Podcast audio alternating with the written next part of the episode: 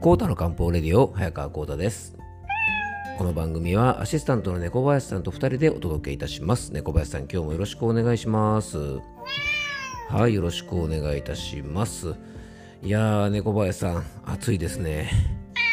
うんやっぱこう暑いとねやっぱりビールが美味しい、え感じがしますよね。うんまあ、日頃からねあの僕とか猫林さんみたいにねあのビールなど飲んでもね、まあ、元気だよという方はね、まあ、もちろんね猫林さん飲みすぎはダメですけどね。うん、まだね、そういうね、あのビールとか飲んでも元気な人はいいんですが、急に気温が上がるとね、普段はね、冷たいものをあんまり飲まない方でもね、アイスティーが美味しい季節よね。なんて言いながらですね、まあ、スタバでね、あのユズストラスティーなんかをガブ飲みしたりとかですね、うん、暑いのでですね、まあ、なんだっけな、あのね、なんかいろいろありますよね、あの、ほにゃららフラペチーノみたいなね、ものをついつい飲みすぎて、なんかお腹の調子を崩したり、体が冷えちゃったなんて言ってですね、体調を崩す方がね、結構猫林さん多いですよね。うん、そうですね。まあ、冷たいものがね、猫林さんなんで体に悪いかなんですが、やっぱね、体から出てくるもので冷たいものってないですよね。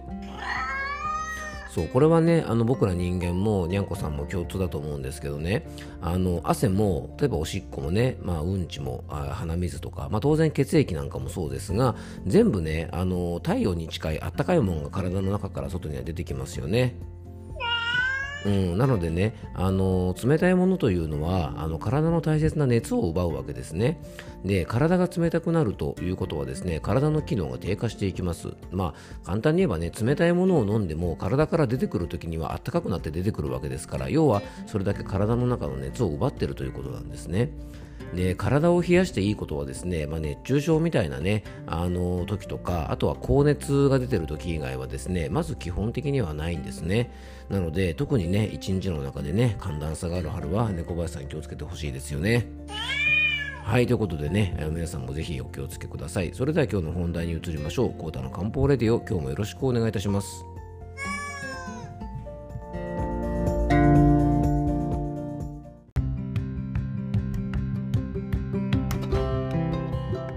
それでは今日の本題に入っていきましょう。いや、でもね、小林さんね、まあね、今日とかですね、まあ、あと日曜日ぐらいまでは、あ、違うな、多分ね、日曜日からね、ちょっと気温が下がるんですよね。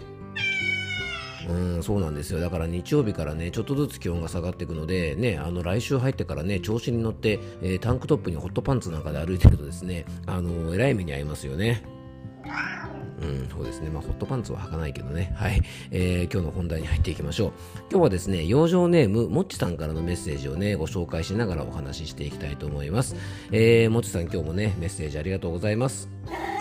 はい、ありがとうございます。えーそれではご紹介していきましょう。コータ先生、こんにちは、えー先日もメッセージを読んでいただき、また温かいねぎらいのお言葉もありがとうございました。漢方的な人との関わり方、うんうんと聞いています。自分が、えー、貴居で誰とも喋りたくない時に息子からぐいぐいアプローチされると本当に参りますから、かっこ笑い。そしてまたまたコータ先生にご相談なのですが、風邪をひくと息子は咳、娘は鼻水に出るタイプです。お子さんによってはお腹やえー熱などいろいろなタイプがあるかと思いますが、娘はまだ乳児なので鼻水が出ても噛むことはできず、私が吸ってあげることはするものの、鼻が詰まるからというより、痰が絡んで呼吸が苦しくなるようで、えーそのため寝つきが悪くなることも多いです。痰切れ飴なんてあったよなぁなんて思いつつ痰が切りやすい食事等も離乳食中の娘に何かできることはありますでしょうか、えー痰は体の中が熱いから、えー透明の鼻水は体が冷えているからコータ先生も言われていたようにこのところ気温差で娘にも着せるものを悩んだりしています何はともあれとりあえず寒い冷えるよりはあったかい格好の方がいいのでしょうか、えー半袖の子もいればまだまだトレーナーだったり数字的な気温よりも自分の感覚を信じて服装選びにも気をつけていきたいです。えー、コー先生は10度の気温差大丈夫だったでしょうか。どうぞご自愛ください。えー、ということでね、えー、もちさんメッセージいただいてね本当にありがとうございます。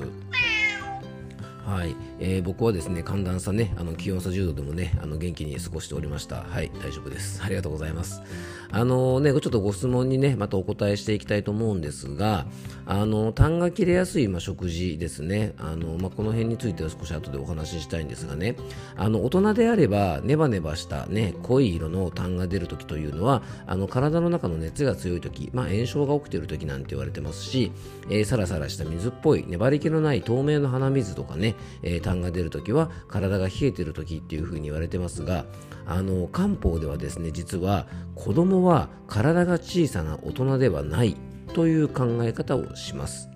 あの子供というのはですね、えー、体が小さくなっただけの大人ではなくて独特のね体の特徴あと心の特徴がありますから大人と同じ物差しで測ってはいけないというふうにね漢方では考えます。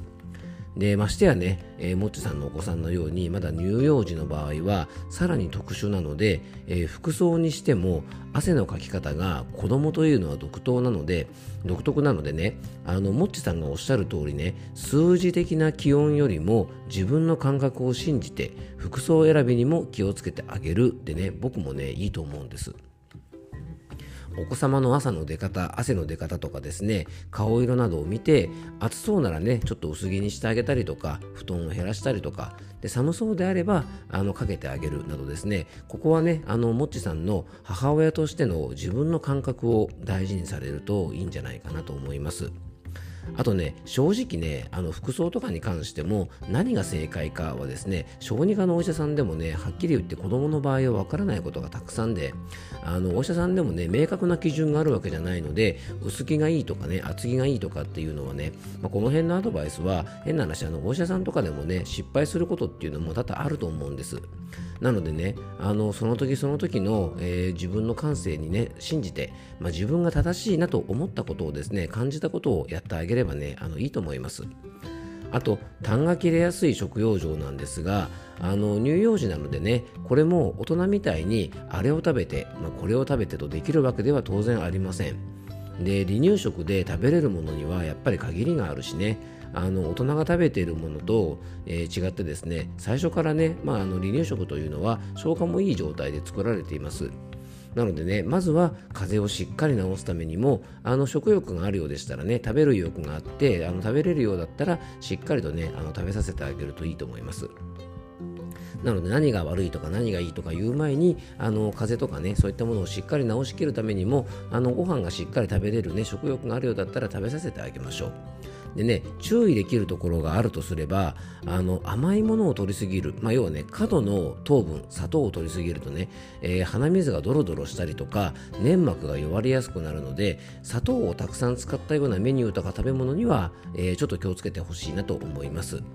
あのさつまいもとかねかぼちゃとか自然な甘みならね適度にとって大丈夫なんですがあの飲み物もね離乳食を食べてるぐらいの、えーと、乳幼児用のですねジュースとかスポーツドリンクっぽいものなんかも含めてそういったものにはね結構砂糖がねたくさん入っているものもありますからできるだけねあの水分補給とかは麦茶などにしてあげてあの糖分はね先ほどの野菜とかご飯などね質のいい糖質を取るようにしてあげると少し他の粘り気も減るかもしれません、まあ、あとね、うんと離乳食系、まあ、だからお菓子類とかねもし食べてるようだったらそういったお菓子類ねどうしてもあの砂糖を使っているものがね中にはたくさんあると思いますので、えー、ちょっとそういったものもね痰が絡む時とかなんかはちょっと控えてあげるとねいいんじゃないかなと思います。で大人の場合は単質といってですね食べ過ぎ飲み過ぎあとね胃腸が弱くて消化不良になりやすい方は、えー、未消化のね老廃物が血液中に溜まってそれが体からの分泌である分泌物であるですね鼻水もドロドロさせてですね鼻水が喉を回ると、まあ、交尾漏といってですね、まあ、交尾漏後ろに鼻が漏れると書いてね交尾漏と言いますがこの痰が絡んで、えー、咳の原因とかねになったりするんですね。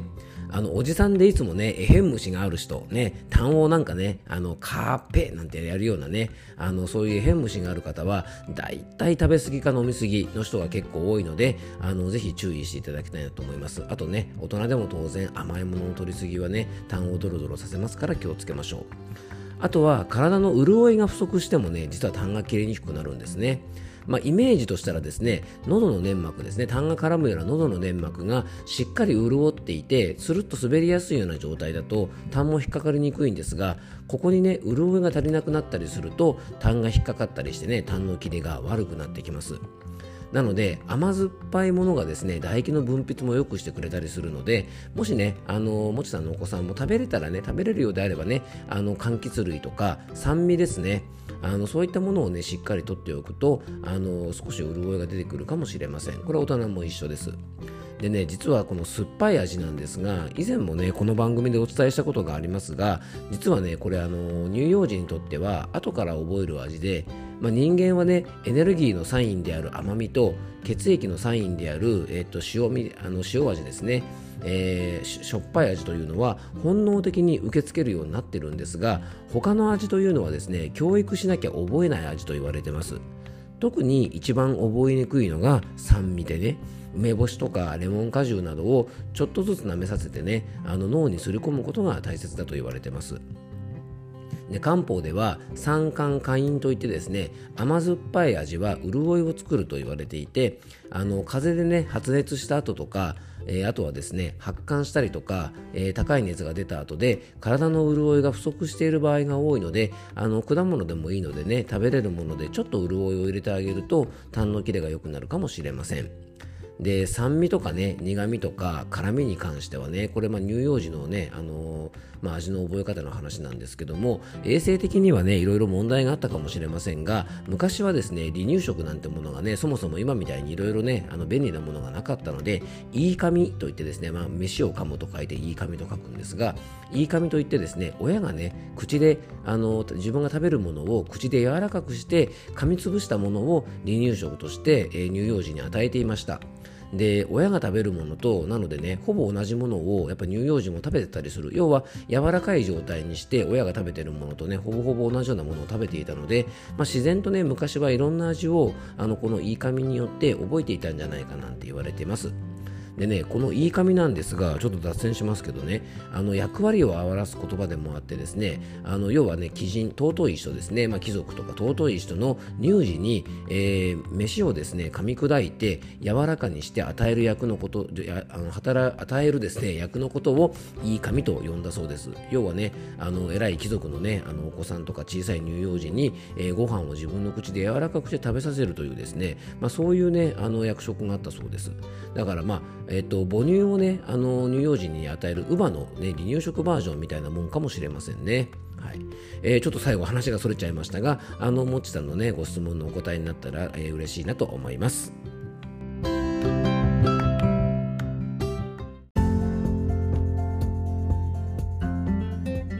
はい、今回もクロージングのお時間です。今日はですね、養生ネームもっちさんからいただいたね、あの、ご質問にお答えさせていただく形で、えー、お子さんのですね、えー、痰の切れが悪い時のね、ちょっと食用上的なお話をさせていただきました。まあ、これはね、あの、大人の方にもそのままつながるので、えー、日頃からですね、変虫がひどい人、ね、なんかいつも痰が絡んでいて、カーペなんてやる人にはですね、あの、ぜひちょっとね、あの、気をつけてほしい食用上ですよね。